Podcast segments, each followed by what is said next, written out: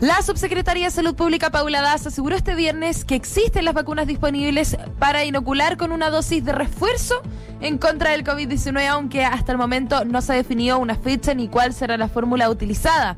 Vamos a tener y contamos con los convenios para tener las vacunas disponibles para las dosis de refuerzo.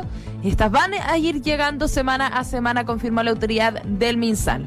Palabras que entregó DASA, acompañada por el vocero de gobierno Jaime Belulio, en el aeropuerto de Santiago, lugar donde Chile recibió un millón de nuevas dosis de Coronavac de la empresa Sinovac, las que serán destinadas para los rezagados, quienes tendrán un periodo especial el próximo lunes y martes para concurrir a los vacunatorios.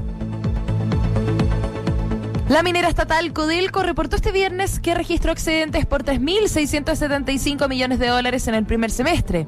Estas cifras superan casi 10 veces a la anotada en el mismo periodo anterior del año pasado y que además representó el nivel más alto en el de la última década.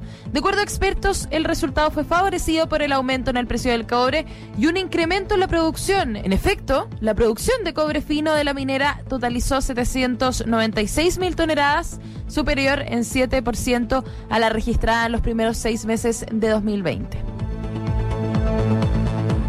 Un brote de coronavirus en la ciudad china de Nanjing se ha expandido a cinco provincias y a Beijing, forzando el confinamiento de cientos de miles de personas mientras las autoridades tratan de contener el peor repunte del coronavirus en meses. Esto se da en momentos en que China ya comenzaba a presumir su éxito en el control de la pandemia dentro de sus fronteras. Una gestión que se ve ahora manchada por un brote de la contagiosa variante Delta que apareció este mes en el aeropuerto de Nanjing, donde se han detectado un total de 184 contagios eh, locales eh, después de que nueve trabajadores del servicio de limpieza dieran positivo el 20 de julio.